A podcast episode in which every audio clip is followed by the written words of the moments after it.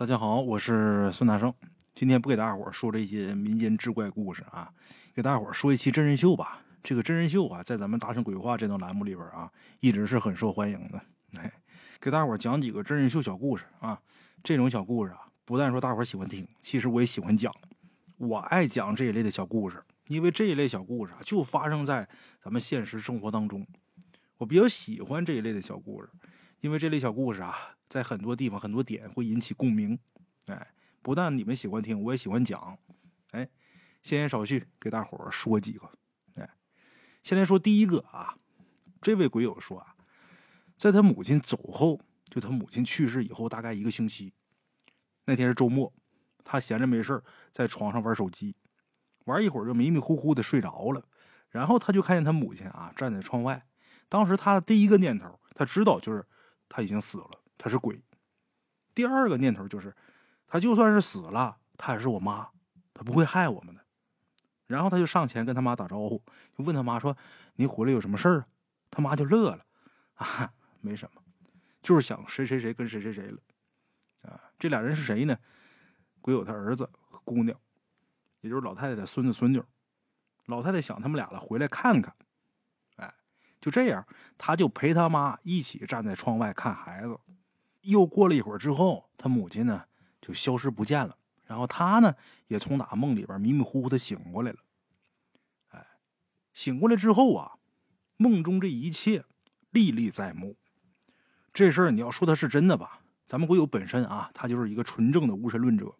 而且在他母亲走之前啊，全家大人呢都是轮流在医院陪护了得有几个月。走的时候呢，那几天啊，他也是随时在跟亲戚朋友谈论他母亲的病情啊，还有去世的一些细节。所谓的日有所思，夜有所梦，这很正常。哎，但是你要说这事儿是假的呢？当时他母亲在梦中那个言语神态，至今咱们鬼友还是历历在目。他母亲临走的时候，最不放心的也是两个孩子。这事儿你要说是假的，咱们鬼友自己都不愿意相信，因为他从来没有做过这么清晰的梦，就包括啊。他母亲的神态、表情、举止、动作，他记得清清楚楚的。以前不是说没做过梦，但是这么清晰的梦境的梦，没做过，没梦到过。哎，你包括时至今日，咱们鬼友呢，心里边还有那种感受，什么呢？就是她是我的母亲，就算是她走了，她回来也绝不会害我们。在她身边，我能感觉到的只是温暖。这个就叫冷雨敲窗，君莫惊，点点滴滴都是情。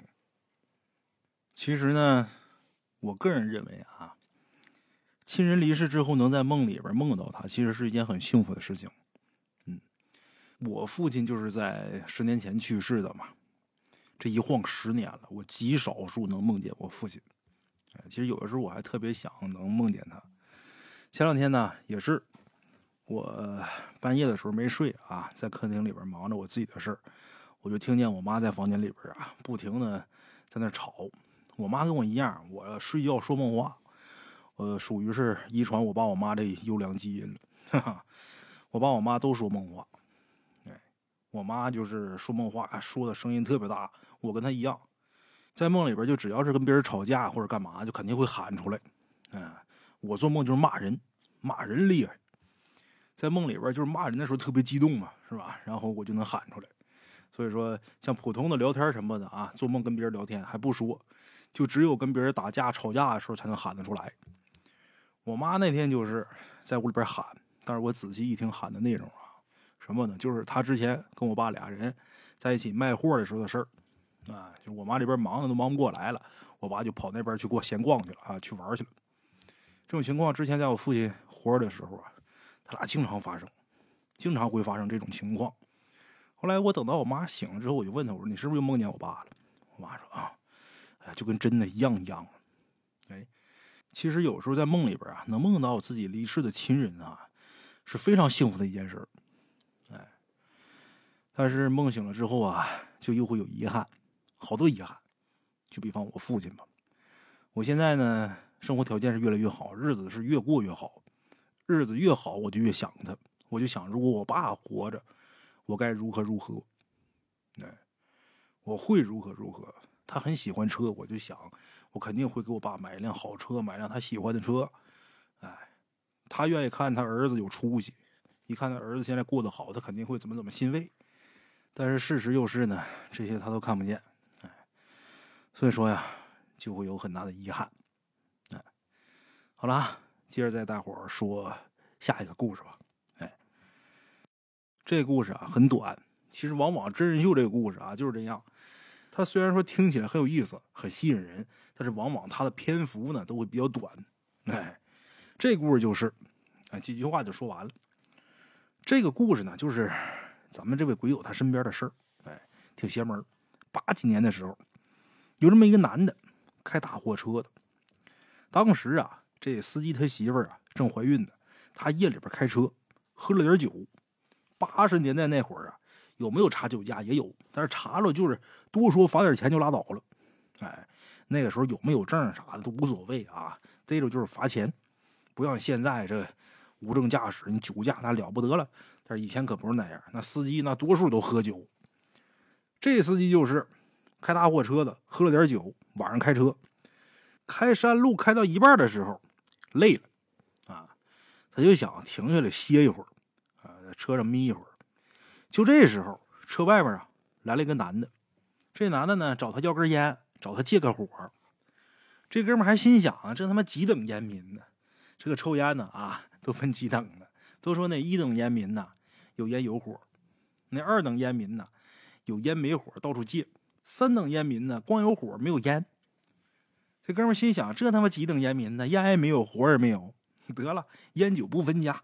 哎，掏一颗烟给这哥们。又顺带给点着了，自己也点了一根俩人还聊天呢。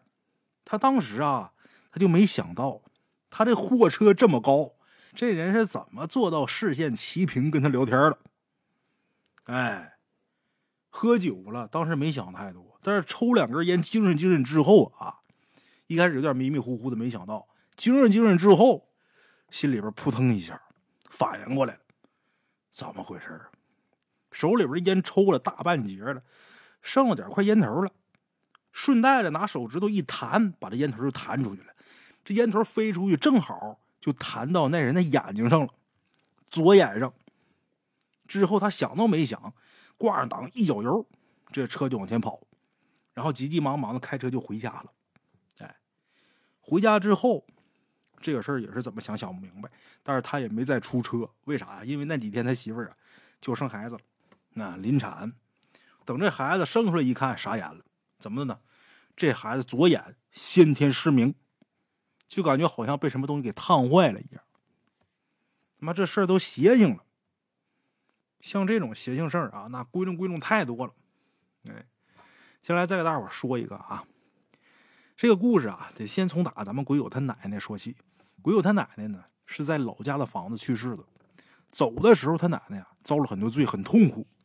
咱们鬼友当时知道这个消息的时候啊，还在学校寄宿呢。他在学校寄宿，然后周末的时候回家。他奶奶去世之后呢，然后鬼友他老妈呢，就一个人在老房子里边收拾东西，然后也在老房子里边住了几天。周末那天呢，他妈就跟咱们鬼友说：“说你别回来了，你别回这老房子。”说话的时候明显能感觉到他妈很慌。哎，就这样不回去不回去吧。这事儿过去之后有一段时间。然后呢，有这么一天出这么个情况，就是咱们鬼友住的那个地方热水器坏了，在南方的冬天啊，热水器坏了没办法洗澡，然后他就一个人呢回老房子了，想用老房子热水器洗澡。他刚打开门的时候，就感觉啊，有一股冷到骨髓里的东西往身上砸。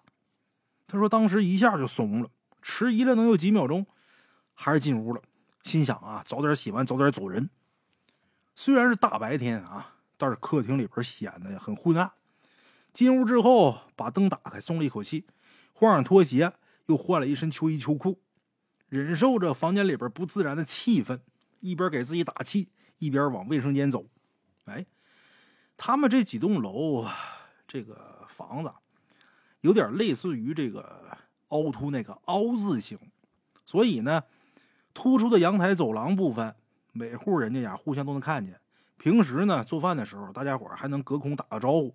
但是那天啊，隔壁那家人好像不在厨房里边。哎，咱们鬼友啊，推开卫生间这个门，他一瞬间有点觉得耳鸣，因为周围过于安静了。打开淋浴龙头，听到厨房里边热水器点火那动静。过了几分钟以后，看到这淋浴里边冒出来热水了，但是他心里边却越来越慌，就想我干啥来着？哦，对了，是洗澡。努力的让自己镇定。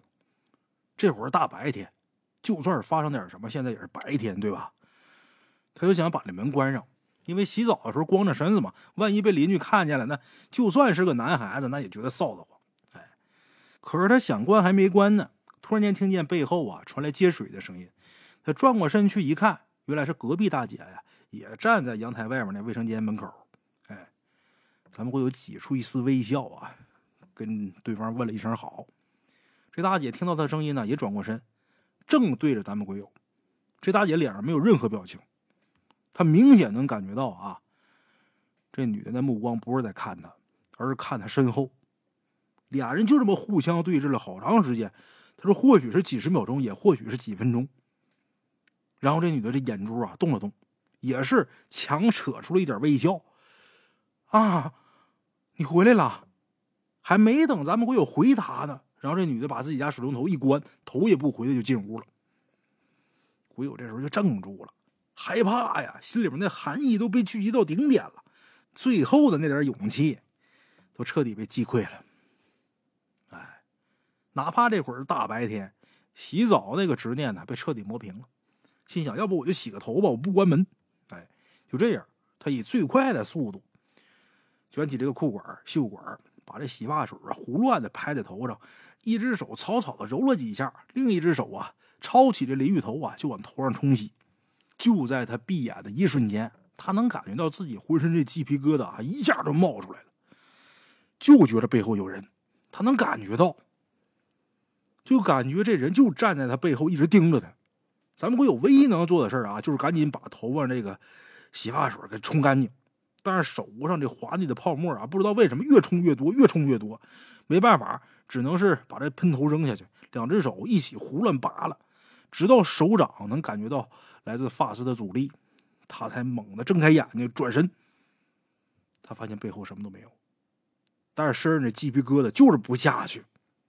就感觉有人还在他肉眼看不见的地方盯着他。他这会儿也不管扔地上的那个喷头，也不管自己湿漉漉还在滴水的头发，用他毕生最快的速度跑回屋里，穿上外套，拎起鞋和袜子，光着脚打开房门跑出去了。然后站在楼梯口犹豫了一下，斜着身子，一只手伸进来，把客厅的灯关掉。在关门那一瞬间。强烈的暖意从他脑门往下流，即使那会儿是冬天，他从没感受过如此温暖。再后来，他再也没有踏进去过这栋陪伴他小学六年岁月的这间单元房。哎，后面啊，他听他妈说，这房子卖给了一个收二手房源的中介商。那人呢，在这房子里边住了几天之后啊，又匆匆的低价卖给了另外一个人。这事情具体是怎么发展的，咱们鬼友他们家的人后边就不知道了。哎，再后来呢，从他老家搬到了陕西以后，那栋房子的经历啊，还是刻骨铭心。有这么一次吃午饭之后啊，他跟他母亲闲聊，他母亲就说：“哈，当初在老家那儿住的时候啊，老家那些邻居，在你奶奶去世之后，都陆陆续续的从哪那栋楼搬走了，他们也都很隐晦的。”跟鬼友他母亲说过，你们那间房子，一到半夜里边就有人说话，有人走动，想仔细听的时候又没动静了。正当咱们鬼友想要询问他母亲细节的时候，他母亲呢又避而不言。哎，这件事情直到现在，他们家人呢都再也没有提起过。哎，我不知道啊，房间里边这个鬼魂，他到底为什么不走？但是我觉得，如果有鬼的话，也肯定是他奶奶。他奶奶为什么不走？他奶奶去世的时候呢，又承受了很多痛苦。那么，他母亲包括他们家人对这件事情又闭口不谈，这其中会不会有什么不为人知的故事呢？哎，这个咱就不能妄加评论了啊。接着来讲下一个故事吧。接下来要说这事儿啊更硬。老陈陈先生，陈先生他姑娘啊，经常在房间里边对着一个布娃娃说话，就问他原因，然后他女儿就跟他说啊，说我妈住在娃娃里边，我在跟我妈说话。老陈他媳妇呢，在前两年因为车祸去世了，所以他当时就觉得孩子可能是想妈了，当时也没多说什么。但是过了几天之后，他突然间发现啊，这事儿好像有点不对劲儿。怎么不对劲儿呢？他女儿总是会拿一些家里的水果、零食之类的啊，放在娃娃前面，就跟摆供一样。哎，弄仨苹果、五个苹果往前摞。他就问他女儿说：“谁教你的呀？”他女儿就说：“我妈教的。我妈说她饿了要吃东西，所以她才拿的。”哎，听完这话，老陈的头皮唰的一下就麻了。之后也不管女儿哭啊闹啊，他直接就把那些娃娃还有那些水果什么零食一起都扔了。哎，就在把这些东西扔掉那天晚上，他女儿突然间就开始发高烧，然后他带他女儿去医院，大夫给打退烧针，这烧是退了，但是回到家之后又开始烧，就这么反反复复烧了三天。然后他家老人就说啊，会不会真的是孩儿他妈住那娃娃里边了？然后你把娃娃给扔了，所以说他才回来折腾他女儿啊？那找个人看看吧，啊，这事确实也邪性。老陈第二天呢，就通过朋友找到了一个看事的，啊，这看事儿通过一些方法一看，那娃娃里边确实是住了一个东西，但是这可不是他媳妇儿，一个孤魂野鬼。这孤魂野鬼的目的就是想骗点香火，骗点供奉，所以呢，才幻化成他媳妇那模样，忽悠他姑娘。小孩小啊，哎，这个孤魂野鬼呀。哪儿来的呢？他们家镜子招来的。于是呢，就到他们家去仔细找了找。他们家这个镜子啊，没有什么问题。但是他女儿房间里边有一个他媳妇生前的穿衣镜，落地的那种穿衣镜。这镜子正对着这孩子的床。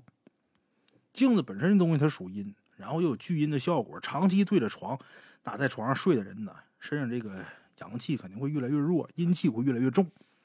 重到一定程度的时候，就会招来一些不好的东西。哎，之后把这个镜子啊给搬走了。这镜子本身它没有什么特别不好的，所以说这镜子也没扔，只不过是换了个地方摆。之后他们家这孩子就再也没有出现过那些情况。哎，所以说呀，平时生活当中的一些小细节，大家伙还是得多注意一下啊。除了这个小故事以外，还有这么个事儿，什么事儿呢？就是咱们鬼友啊问他奶奶。他奶奶今年一百零四岁，现在他奶奶有点小脑萎缩，已经记不清事儿了。但是早在几十年前啊，咱们鬼友还小的时候，他曾经问过他奶奶两个问题。什么问题呢？第一个问题就是晋中战役在咱们村里边打的尸横遍野，散落那么多武器，你们咋就不说捡杆枪藏起来？你留到现在，你给我玩也行啊。还有啊，第二个问题，死那么多兵啊。有那么多兵在咱们村里边死，咱们村里边怎么不闹鬼？这么很经典、很尖锐的两个问题，看看他奶奶是怎么回答的。老太太啊，几十年前是这么说的：打完仗，枪都让八路收走了。再说咱老百姓留那玩意儿干甚呢？啊，第二个问题，那些兵都让火枪把魂都打散了，大多数。都让火枪把魂打散了，剩下为数不多的，也都回了老家了。老太太讲思乡心切，啊，不会留在这儿。哎，完美的解释了这两个问题，挺有意思。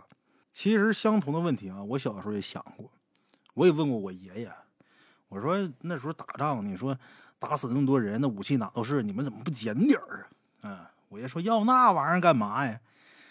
咱说实在的，九几年、九六年可能才进枪，在九五、九六以前，那枪都随便连村里的民兵都配枪，有的村人家都配军用枪支。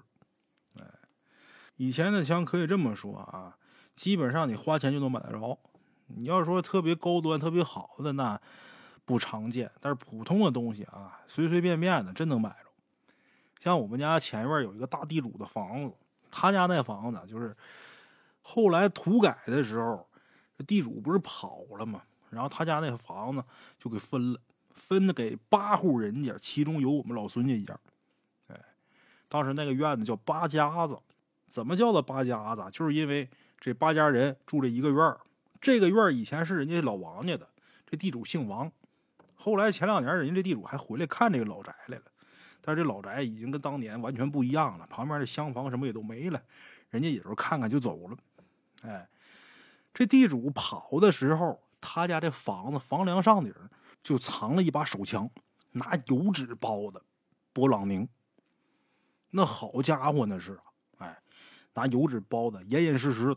过多少年，那枪还能正常激发，非常好的一把枪，谁都不知道在那上边。后来这八家子搬走六家，就是住厢房都搬走了，其中有我们一家。我们家这个宅基地啊，这个国家给批的啊，大队给批的，在哪儿呢？就这老王家这房子，就隔一条道，就后院就是，就是我奶奶家，我家房子前院就这地主家，就隔着一条道，这道能有个。四五米宽呢，也就那么样哎，就隔这么一条道。人家那几家也都是上这个村各个地方，人村里边给批宅基地，都自己盖房子去了。哎，这房子八家搬走六家，不剩两家吗？剩两家人住这五间正房，五间正房一家两间半，两家共用一个外屋地。哎，都是打中间这门进，然后呢，各自这边有锅台有炉灶，然后往里边是两间房，就一家两间半。哎这半间就是生火、做饭、烧柴火的地方。我在屋里起居室，靠西边。他这房子不是分东两间半、西两间半吗？住西边两间半这一胡棚的时候，前些年胡棚都没发现啊，都一直到九几年的时候才发现这棚上这枪。大伙想想，那都多少年了？那地主跑的时候什么年头啊？那还解放战争的年头呢。到九几年才发现，这枪在房顶上待了四五十年了。结果把这枪拿下来，油纸一打开，不管是枪也好，子弹也好，保存的非常完好，这枪还能正常激发。结果这哥们儿把这枪给卖了，然后呢，买枪这人拿这枪犯事了，最后一追这个枪，查到卖枪这哥们儿了，把他也给抓进去了。哎，这都真实发生的事儿。所以说以前呢，对枪支管理啊，并不是那么严格。九五九六以后，对这枪支管理开始严格了。像之前呢。枪这东西不稀奇，所以说抗日战争的时候，这个武器呀，也没人觉得这东西怎么怎么好。普通老百姓如果说把这东西捡到家里边去，那就是祸害。哎，你怎么能有枪呢？是吧？当时这形势那么复杂，比如说日本人来看你怎么有枪呢？叭一枪给你毙了。他说这个国民党来一看你怎么有枪呢？叭给你毙了，是吧？你不管是哪方势力，你发现你手里有枪，就都会觉得你有危险，那就是给自己找麻烦呢。所以说就那东西啊，那是惹祸精。普通老百姓真没胆量去捡，大伙可千万别幻想说那可地都是宝贝，那就捡去呗，是吧？什么枪啊、手榴弹呢、迫击炮的，没想那么好玩。好了，小故事给大家伙说这些，说一个稍微长一点的，但是 挺有意思这么个故事啊。这哥们家里的经历啊，一场经历让他们全家，包括他舅舅、舅妈。还有他姨姨父，包括他们那些小辈儿，都从打无神论者彻底变成了信仰者，怎么回事这哥们他姥爷啊一个人在市区一个比较有名的大酒店旁边那么一个小区独居，身体很好，平时有保姆每天定期去照料。事发当天呢是冬天，下了一宿的雪。半夜的时候啊，他住的那个同一栋楼的另一个单元有一个老人去世了。第二天清晨。保姆打扫卫生的时候，这哥们他姥爷呀起床了。起床之后就站在朝单元门那一面的窗户前面啊，抻了个懒腰，把窗户打开了啊，就是北边那窗户啊打开，站那抻了个懒腰，看了眼楼下，就看见楼下这个过道啊摆的都是花圈。前一秒还跟保姆还聊天呢，说有人去世了呀。后一秒突然间就倒地上，口吐黑水，人事不省。这保姆赶紧联系这哥们他家人呢，哎。咱们鬼友的母亲，包括几个舅舅啊，还有几个那个姨呀姨夫的，老人随即就被送往医院了。之后呢，是各种检查诊断，但是据咱们这哥们讲啊，诊断毫无结果。因此呢，老人接连在本地最大的综合医院以及其他几个大型医院挨个问诊，全都是没有任何结果。包括他吐的那黑色的胃溶物到底是什么东西，也没办法解释。据这哥们事后啊给大伙说。有一位医生最终无奈的跟他们说：“可能老人就是老了，这脏器功能啊在逐步的衰竭，说你们得有心理准备啊。哎，这时候呢，他们家里边人啊就发生了争议，有人就犯嘀咕，就说老头本来好好的，推了一下窗户，抻了个懒腰，一看楼下摆着花圈，这人怎么咕囔就倒地上了，就犯嘀咕。但是有的人呢就坚持，肯定没有什么邪乎事儿，继续送诊，往外地送。本地不是看不好吗？往外地送。这时候老人呢有生命体征，但是呢持续性的意识涣散，最后还是又就近被送往另一个省省会就医，但是呢还是毫无结果，甚至啊医院建议让老人回家休养，跟家属说做好准备。哎，无奈之下，只有咱们鬼友这哥们儿，他不是纯粹的无神论者，找到一位朋友，这朋友呢是一位居士啊，但是呢他不愿意掺和这个事儿。他这朋友啊，就说你呀，回家准备后事吧，啊！但是鬼友这哥们不甘心，再三沟通，就希望他这朋友说过去看看。但是这朋友直接就给拒绝了，就说啊，他不愿意掺和这个因果的事儿啊，我去不了。这哥们一看这情况，只能是回去了。而且家里的人呢，都是坚定的无神论者，因此啊，他也没跟家里人说这事儿。他们家最终无奈，把老人呢送回家乡故居，想。送回老家看看，最后怎么样呗？送回去之后呢，一直陪护老人的这保姆呢，也是随行，一起到老人家里边跟老人的子女同屋居住，照顾老人。哎，但是这保姆啊，在居住照顾老人几天之后，突然间很慌张的找到老人的子女，就表示啊，晚上住不下去了。问他为什么？他可能知道老人这些子女啊都是坚定的无神论者，反正就是很反感一些玄学说法。所以这保姆呢就说啊，我害怕啊，什么都没说，别的啥都没说。于是这哥们儿他那些舅舅们，就是老人的这些儿子们，就决定夜里边轮番排班，跟老人同屋居住，陪护照顾呗。哎，结果第一天夜里边，这哥们儿他第一个舅舅，哎，开始陪护，跟老人呢在一个屋子里边睡。据他说，他刚睡着，就梦见屋里边来了好多人。拉着老人就要走，他一看这情况，赶紧过去质问呢说：“你干嘛？你们拽我父亲呢？”就上手跟这些人拉扯，结果呢，让人给揍了一顿。哎，就这么一直折腾到天亮，他醒了。醒了之后，发现浑身疼。他白天就跟其他家人呢就把这事儿说了。